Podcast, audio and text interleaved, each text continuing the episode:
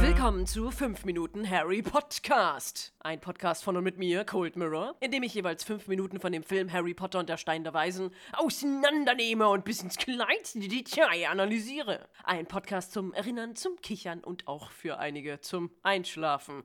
Viel Vergnügen bei Folge 2. Ich bin übrigens ein bisschen erkältet. Ich bitte dies zu entschuldigen. Meine sonst so seidenzarte Stimme ist etwas kratzig. Im letzten Podcast habe ich Minute 1 bis 5 gemacht, diesmal also Minute 5 bis 10. Es beginnt mit Tante Petunia, die Harrys Cousin Dudley die Augen zuhält, während Harry im Hintergrund Frühstück macht. Und endet mit Harry, der die Post holt und einen mysteriösen Brief für sich behält.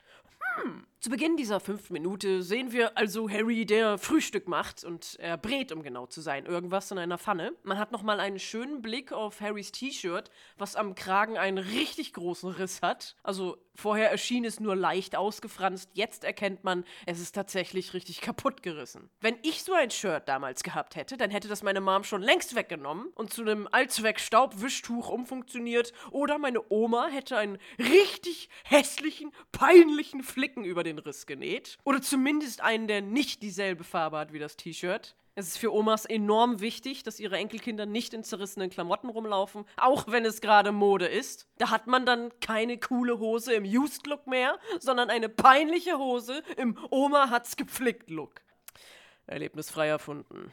Na gut, Harry gibt sich größte Mühe beim Frühstück machen, balanciert eine gelbe Bratpfanne, die ein bisschen zu groß ist für seine kleinen Kinderarme, zur Küchentheke, um lecker Bacon auf einen Teller zu tun, von dem er ganz bestimmt nie was abbekommt. Allerdings ähm, stellt er sich ziemlich ungeschickt damit an und er kriegt keinen einzigen Bacon auf den Teller gelegt. Sie fallen ihm alle von dem Pfannwender zurück in die Pfanne. Onkel Vernon schreit ihn an, er soll sich beeilen und Dudley werden die Hände von den Augen genommen. Hier kurz ein kleines Detail. Tante Petunia hat ja Dudley die Augen zugehalten und sie trägt an ihrer linken Hand zwei Ringe an einem Finger. Vermutlich einmal ihr Verlobungsring, weil dieser Ring ein Steinchen hat, weiß ich nicht, ein Diamant oder so. Je nachdem, ob Onkel Vernon sich sowas überhaupt leisten kann. Laut den Büchern ist er ja direkt Direktor einer Firma, die Bohrmaschinen herstellt. Könnte also gut sein. Ich möchte an dieser Stelle auch noch anmerken, falls jetzt gerade jemand zuhört, der Liebe sucht, aber denkt, ah, ich bin nicht besonders schön, ich bin auch nicht schlau, ich bin nicht interessant, werde ich jemals jemanden für mich finden? Wenn Vernon Dursley und Petunia, die beiden Ausgeburten der Hölle, es geschafft haben, dann schaffst du das auch. Dudley ist der Beweis dafür, dass sie mindestens einmal miteinander gefickt haben. Viel Spaß mit diesem Bild im Kopf, jetzt geht's weiter. Zu dem Verlobungsring aus Gold mit Diamant dran trägt Petunia am gleichen Finger auch noch einen schlichten Goldring, sofern man bei einem Ring aus Gold von schlicht reden kann. Sie trägt außerdem noch eine kleine Golduhr am Arm und eine Perlenkette um den Hals. Sie ist also in der Lage, sich diese Dinge zu leisten, aber ein schlichtes, nicht zerrissenes Hemd für ihren Neffen Harry ist anscheinend gar nicht drin. Und sie und Vernon stehen wahrscheinlich ab und zu vor einem Schaufenster mit Kindermode und sehen dann ein Kleidungsstück, was für durchschnittlich gebaute jugendliche Jungs wie Harry gedacht ist und lächeln sich wohlwissend an und sagen beide, Uh, das kaufen wir nicht! Und gehen direkt in den Laden daneben und kaufen noch eine Goldkette für Petunia. Dudley darf nun endlich gucken, ihm werden die Augen nicht mehr von Petunia zugehalten, denn er hat heute Geburtstag und darf jetzt zur Überraschung all die Geschenke, die in der Nähe des Frühstückstisches aufgebaut wurden, betrachten. Es sind unfassbar viele Geschenke, exakt 36. Onkel Vernon hat sie genau gezählt. Darunter ein Remote Control Crane, also ein ferngesteuerter Kran, ein neues Fahrrad, ein Ball und der Rest der Geschenke ist eingepackt. Man sieht nicht, was drin ist. Sie sind aber in äh, gefühlt 100 verschiedene Geschenkpapiere eingewickelt. Also alle Geschenke haben ein anderes Papier. Eins ist rot und hat überall so Happy Birthday Aufdruck. Eins ist im Comic-Stil, wo dann so kleine Sprechblasen mit Boom, Peo, Kapowi drauf ist. Eins ist gelb-grün kariert. Das nächste ist blau mit fröhlichen Sonnen und Wölkchen drauf. Und die Schleifen um die Geschenke sind natürlich auch alle komplett komplett verschieden. Das ist der Super-GAU an Geschenkzubehör. Ich habe bei mir zu Hause exakt eine Geschenkpapierrolle. Und das ist neutral und schlicht gehalten, damit es für jedes Ereignis passt, egal für Geburtstag oder Weihnachten und alles. Und das wird dann so lange gebraucht, bis es alle ist. Und dann kaufe ich ein neues. Und dann ist es gut. Warum der Aufwand? Das wird eh zerrissen. Was soll der Scheiß? Ich glaube, die Geschenke sind von mehreren Personen. Anders kann ich mir das nicht vorstellen. Keine normale Person hat so viel Geschenkpapier. Und wenn es von Vernon und Petunia ganz alleine war, dann wow. Wow! Petunia braucht einfach mal noch einen Schrank unter der Treppe, um diese gesamten Geschenkpapierrollen zu verstauen. Sorry, du kannst jetzt hier nicht mehr wohnen, Harry. Das Geschenkpapier muss hier rein. Dudley ist übrigens super unbeeindruckt von dem Haufen Geschenke, denn er hatte letztes Jahr eins mehr. Er dreht völlig durch und man sieht förmlich die Fröhlichkeit aus Tante Petunias Gesicht schwinden. Wo vorher ein aufgeregtes Lächeln war, ist jetzt nur noch ein verängstigtes Zähnefletschen. Und sie beschließen, in den Zoo zu gehen, wo er sich dann noch zwei Geschenke aussuchen kann. Und man sieht Harrys Gesicht in Großaufnahme. Er betrachtet die ganze Situation und hat einfach den geilsten Todesblick überhaupt. Und er denkt wahrscheinlich einfach nur, du undankbare, verkorkste Kackbratze. Ich hasse dich über alles. Du Hässlichkeit. Ich hoffe, du stirbst an einem unglücklichen Sturz von der Treppe. Oder so ähnlich werden seine Gedanken wohl sein. Hier sieht man auch gut Harrys Brille, die, wie er jedem bekannt sein sollte, runde Brillengläser hat, aber auf der Nase zusammengehalten wird von Tesafilm. Sie ist also irgendwann schon mal kaputt gegangen und es wurde von den Dursleys nicht als nötig erachtet, sie reparieren zu lassen. In der nächsten Szene wollen die Dursleys dann mit dem Auto losfahren. Sie kommen aus dem Haus und jetzt sieht man auch mal bei Tageslicht die Häuserreihe, in der sie wohnen. Und wieder einmal fällt auf, es ist einfach alles gleich in dieser Nachbarschaft. Alle Häuser sehen gleich aus, alle haben den gleichen Busch an der gleichen Wand und jeder hat an dem Vordach an der Haustür den gleichen Blumenkübel hängen mit der gleichen Blume mit weißen Blüten drinne. Und das Allergeilste,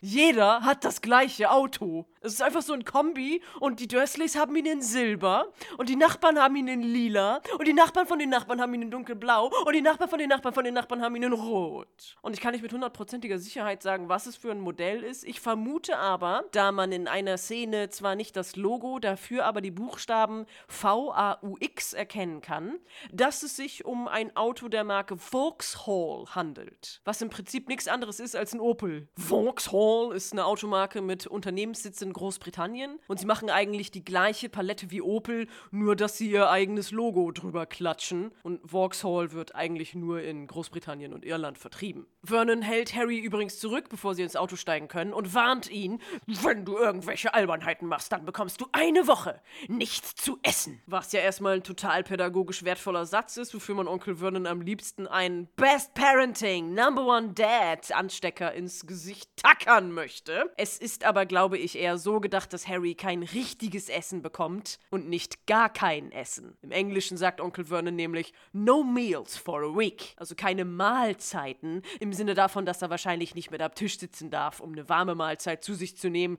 sondern eben nur so ein langweiliges Brot bekommt. Ich denke nicht, dass die Dursleys so krass asozial sind, dass sie ein Kind für eine Woche verhungern lassen. Allerdings weiß man ja nie, sie sperren ihn ja auch ein. Also einen an der Waffel haben sie auf jeden Fall. Und Waffeln, davon träumt Harry nur. Danke. Harry ist ja schon so ein Hungerhaken. Ich glaube, der kriegt generell nichts anderes als vielleicht am Tag so einen trockenen Toast ohne Bacon und da seinen einen Apfel. Man sieht auch, Harry hat in dieser Szene etwas andere Klamotten an. Seine Ausgehklamotten, möchte man fast sagen, die immer noch viel zu groß, aber zumindest nicht mehr komplett zerrissen sind. Einmal ein dunkelblau kariertes Hemd, ein verwaschenes blaues Shirt und eine viel zu große braune Hose, die gerade so mit einem ganz eng zusammengeschnürten Gürtel an seiner eh schon viel zu schmalen Hüfte zusammengehalten wird. Und Harry sieht trotzdem aus wie eine wandelnde Altkleidersammlung. Man erkennt hier übrigens, was die Dursleys für eine Vogeltränke in ihrem Garten haben, für den Fall, dass es irgendwen interessiert. Es ist eine schlichte, braune, aber ziemlich cool aussehende Schale in Baumstammoptik. Wissen wir das jetzt auch. Ortswechsel. Wir befinden uns nun im Zoo und man sieht den Eingang zu einem Reptilienhaus, aus dem gerade eine Schar Schüler rausgerannt kommt. Und ich bin fast verrückt geworden, weil ich unbedingt rausfinden wollte, zu welcher Schule sie gehören. Sie tragen grüne Schuluniformen mit grün gestreiften Krawatten und das Wappen, das Schulemblem auf ihren Jacken, ist ein goldener Vogel mit ausgebreiteten Flügeln. Und ich wünschte, es gäbe irgendeine Liste mit allen Schulwappen in England, wo man hätte nachgucken können. Es ist so ein völlig unbedeutendes Detail, aber ich hätte das gerne gewusst. Und und dann total cool hier im Podcast als trivialen Fakt erzählt. Aber ich habe nichts gefunden. Und alles, was kommt, wenn man nach grün Schuluniform Harry Potter England googelt, ist Ja, Slytherin. Ja, vielen Dank. Toll, J.K. Rowling. Ganz toll. Und so schließt sich der Kreis. Anyway, wir sind im Zoo. Gefilmt wurde im London Zoo, wo ich war. Das ist ein geiler Zoo. Richtig gut, mit den coolsten Tieren überhaupt. Äh, unter anderem einem Potosi-Pupfisch. Pupfisch.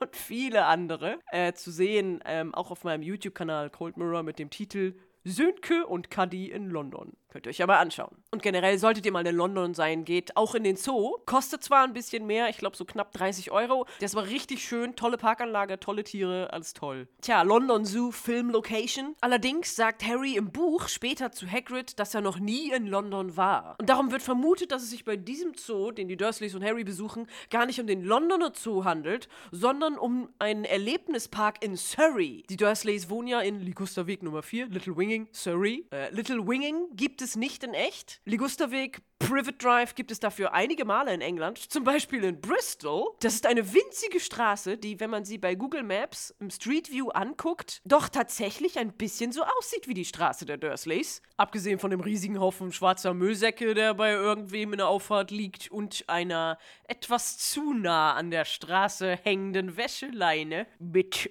Unterhöschen. Und die gehören ganz bestimmt nicht Vernon Dursley. Aber wie gesagt, äh, wenn man sich ans Buch hält, dann kann es nicht der Londoner Zoo gewesen sein, obwohl es da gedreht wurde, sondern höchstwahrscheinlich Chessingtons World of Adventure, was ein Themenpark mit Zoo ist, in Surrey, wo die Dursleys wohnen. Und da gibt es nämlich auch ein Reptilienhaus, in dem unter anderem auch Schlangen sind. Und in der nächsten Szene sehen wir auch schon Harry und Dudley vor einem Terrarium einer dicken Schlange stehen. Im Buch ist es eine Boa Constrictor, hier im Film ist es eine Python-Schlange. Python-Schlangen wurden lange Zeit zusammen mit den Boa-Schlangen als eine Art von Riesenschlangen zusammengefasst, neueste genetische Forschung ergeben, aber dass es nicht so ist, weil es zu viele Ungereimtheiten gibt und deshalb kommt es oft vor, dass Pythons mit Boas verwechselt oder gar gleichgesetzt werden.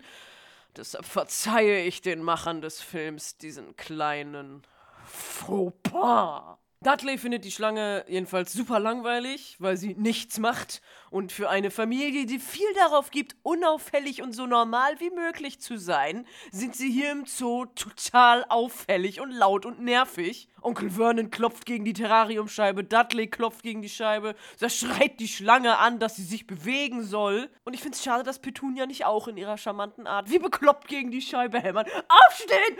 Steh auf! So wie es vorher am Morgen an Harrys Tür gemacht hat.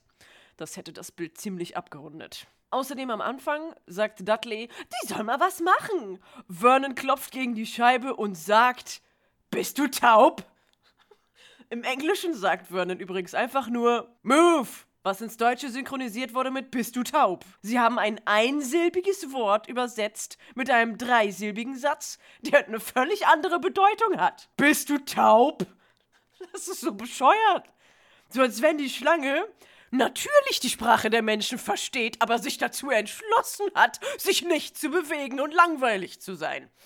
Sehr unhöflich. Sie muss taub sein. Die Dursleys gehen gelangweilt weg und Harry entschuldigt sich bei der Schlange für deren dummes Verhalten und die Schlange reagiert plötzlich. Man sieht die Schlange in Großaufnahme und weil Schlangen nun mal Schlangen sind und keine Menschengesichter haben, hat das Special Effects Team hier es als total nötig empfunden, die echte Anatomie einer Schlange zu ignorieren und ihr Gesichtsausdrücke zu geben. Sie nickt Harry zu und blinzelt. Was für eine Schlange eigentlich unmöglich ist, weil Schlangen keine Augenlider haben. Folglich können sie ihre Augen nicht wie wir schließen, geschweige denn blinzeln oder zwinkern. Schlangen häuten sich ja und sie haben eine Augenschuppe, die, wenn sie sich häuten, mit abgestreift wird. Man erkennt übrigens, ob eine Schlange sich bald häutet, daran, dass die Augen milchig sind. Diese Hautschuppe, die das Auge schützt, ist dann schon im Prozess des Abgelöstwerdens. Harry fragt, ob die Schlange ihr Zuhause vermisst und die Schlange richtet ihren Kopf zu einem Schild, was man dann in Großaufnahme sieht und auf dem Schild steht Bred in Captivity was so viel heißt wie in Gefangenschaft gezüchtet. Womit Harry sich sehr verbunden fühlt, weil er auch ähnlich in Gefangenschaft bei den Dursleys aufgewachsen ist. Ich habe dieses Schild im Londoner Zoo nicht gesehen. Ich stand da, wo es gefilmt wurde. Ich habe aber eigentlich so ein Schild noch nie in einem Zoo gesehen. Ich frage mich, ob es auch einen Gegenpart zu diesem Schild gibt, wo dann drauf steht, ähm, geboren im Wald, entführt und in Gefangenschaft getan zur Belustigung von Menschen. Das wäre ja auch mal nett zu erfahren, aber so ein Schild habe ich auch noch nicht gesehen. Harry unterhält sich also nett mit der Schlange. Dudley sieht das und kommt zurückgerannt und schubst Harry um und ruft: Mom, Dad, guck's an! Es ist vollkommen irre, was die Schlange da macht! Ja, was macht die Schlange? Jongliert sie? Frisst sie einen LKW? Ich würde den Kopf heben. Jetzt nicht als vollkommen irre betiteln. Allerdings ist wahrscheinlich in der Anwesenheit von Vernon Dursley eine gewöhnliche Bewegung wie Aufstehen oder so schon recht beeindruckend. Dudley drückt sein Gesicht und seine Hände gegen die Scheibe. Harry liegt auf dem Boden, macht wieder seinen Todesblick und die Scheibe zum Terrarium verschwindet und Dudley platscht rein. Die Schlange schlängelt sofort raus und sagt Danke sehr zu Harry und Harry ist super cool und sagt Kein Thema. Alle Besucher im Zoo fangen an zu schreien und rennen weg. Dudley ist jetzt im Terrarium gefangen, denn die Scheibe, die verschwunden war, ist wieder da. Und er hämmert verängstigt dagegen. Petunia rastet aus und schreit und hämmert auch panisch gegen die Scheibe. Und Vernon ist super gechillt, guckt einfach nur genervt mit so einem, ah, Oh nee, Gesichtsausdruck. Im Hintergrund rennen und schreien die Zoobesucher immer noch umher. Komischerweise rennen sie in die Richtung, in die die Schlange geschlängelt ist. Also nicht davon weg, sondern darauf zu. Und Harry findet alles super lustig. Doch dann guckt Onkel Vernon ihn an und das Lächeln verschwindet aus seinem Gesicht. Und man denkt, oh shit, Onkel Vernon hat doch gesagt, keine Albernheiten. Death keep mega. In der nächsten Szene sind wir wieder zu Hause bei den Dursleys. Petunia bringt den nassen, zitternden, in eine Decke eingewickelten Dudley ins Haus. Und man sieht jetzt auch mal die andere Seite des Flurs, in dem die Tür zu Harrys Zimmer ist. Eigentlich gibt es hier nichts Besonderes. Man erkennt die Tapete hier ganz gut. Da ist ein Blättermuster drauf. Ich würde fast sagen Bambus, aber ich kann mich auch irren. Und schräg über der Tür ist eine Türklingel, die tatsächlich eine Klingel ist. So ein edler Holzkasten, unter dem eine metallene Klingel ist, wie man sie vielleicht so von Fahrrädern kennt. Ist eigentlich nicht interessant, aber ich habe sowas noch nie gesehen. Bei mir ist das so ein weißer Kasten und da kommt halt das Geräusch raus. Und hier haben wir eben so eine richtig echte, altmodische Klingel. Ich finde das cool, okay? Onkel Vernon schubst Harry ins Haus. Harry fällt fast auf die Fresse Fresse. Vernon zieht ihm an den Haaren, nimmt so richtig ein Büschel in die Hand und zerrt an ihm und meint, was hast du gemacht? Und Harry wimmert nur, ich weiß nicht, es war wie Zauberei. Daraufhin schmeißt Vernon den kleinen Harry förmlich in den Schrank, knallt die Tür zu, verriegelt das Schloss und sagt zu Harry, der traurig durch die Schlitze von der Tür guckt, es gibt keine Zauberei. Und wham! Er verschließt die Schlitze zum Schrank und Harry sitzt im Dunkeln. Ach herrje, armer Junge, ah, jetzt ist er ganz allein in der Dunkelheit. Oh, armes Ding. Ja, das, was da gerade zugemacht wurde, diese Schlitze, wo Harry nach draußen gucken konnte, das ist ja nicht einfach nur eine Lichtquelle. Wozu braucht ein Schrank ein Licht? Ja, da ist ja eine Glühbirne drin. Nein, das sind Belüftungsschlitze. Ich habe mich ja ausgiebig darüber aufgeregt, dass Harry anscheinend oft in diesem Schrank eingesperrt wird und auch, dass er keine warme Mahlzeit bekommt, aber keine Luft bekommen, weil die scheiß Belüftung zu ist. Das finde ich als Erziehungsmaßnahme so ein bisschen übertrieben. Was für eine Scheiße.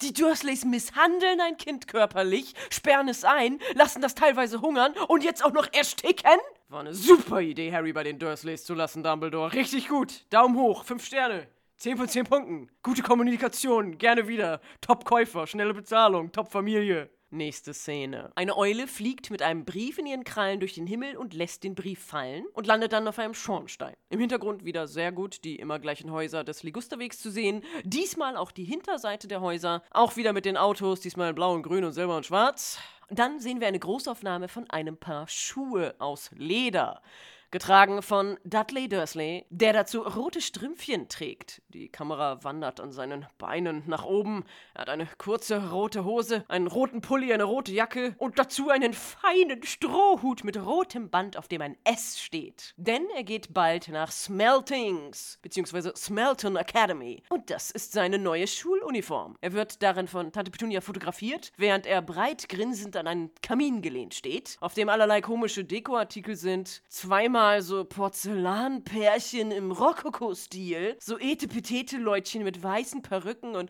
Rüschenkleidchen an einem Teetischchen sitzend, dann eine alte Uhr, die auch umrandet ist mit solchen Figuren und dann noch ein richtig schlechtes Familienporträt mit den Dursleys. Schlecht deswegen, weil Petunia auf dem Bild völlig genervt guckt, lächelt überhaupt nicht. Dudley guckt auch nur so, äh. Und Vernon Dursley guckt gar nicht, weil er die Augen zu hat. Ich stelle mir vor, dass Harry dieses Foto geschossen hat. Und Vernon so, los, Junge, fotografier uns mal und mach keine Albernheiten. Und Harry macht einfach 30 Kackfotos, die alle verwackelt sind. Oder irgendwo ist ein Finger auf dem Bild. Und ja, das hier war das Beste von allen. Es gab noch keine Digitalfotoapparate, man konnte nicht nachgucken. Der Film ist voll, danke Harry. Also wie auch immer dieses Bild entstanden ist, irgendwer hat sich sich ja dazu entschlossen, das einzurahmen und gedacht, das ist es. Das stellen wir jetzt hier auf den Kamin.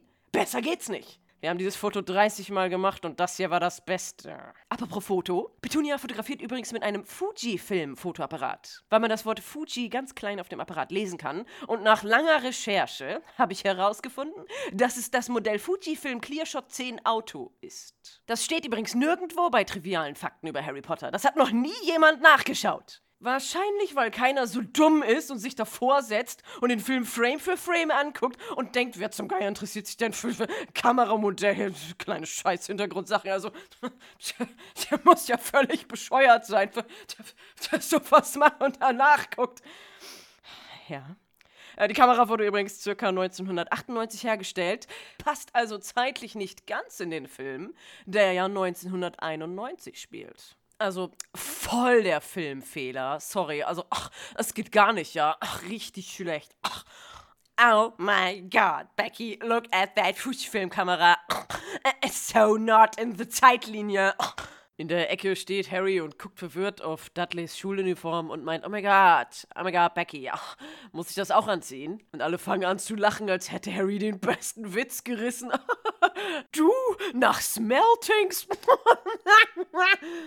Nein. Wenn du jemals auf so eine edle Schule geschickt wirst, du kommst natürlich auf die öffentliche Schule. Und deine Uniform ist hier. Und mit diesen Worten geht Petunia in die Küche, wo schon ein riesiger Eimer auf dem Herd steht, in dem irgendwas blubbert. Und Petunia rührt mit einer Zange darin rum und man sieht, es sind Harrys neue Klamotten, beziehungsweise Dudleys alte Klamotten, die jetzt gerade im Eimer neu gefärbt werden, damit Harry sie zur Schule anziehen kann. Ja, Moment mal. Petunia näht noch nicht mal ein Loch an Harrys Klamotten zu und jetzt auf einmal hier der riesige Eimer mit Klamotten färben und alles?